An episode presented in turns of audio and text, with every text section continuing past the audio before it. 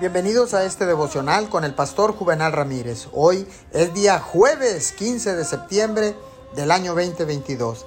La palabra dice en Apocalipsis 3:7.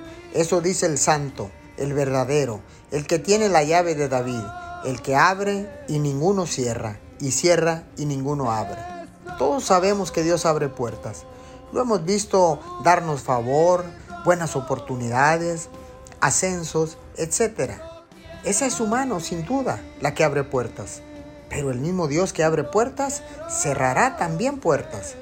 Quizás usted oró, pero no recibió el ascenso que quería. Hizo la solicitud, pero su préstamo no fue aprobado. Una relación de la que disfrutaba no salió muy bien. Muchas veces podemos desalentarnos y sentir que Dios nos ha abandonado. Pero Dios puede ver el cuadro completo de su vida. Dios sabe a dónde conduce cada camino. Él conoce los callejones sin salidas, Él puede ver los atajos, Él sabe que algunas carreteras son un gran círculo. Gran parte de la fe es confiar en Dios cuando usted no entiende por qué las cosas suceden de la manera en que lo hace el Señor.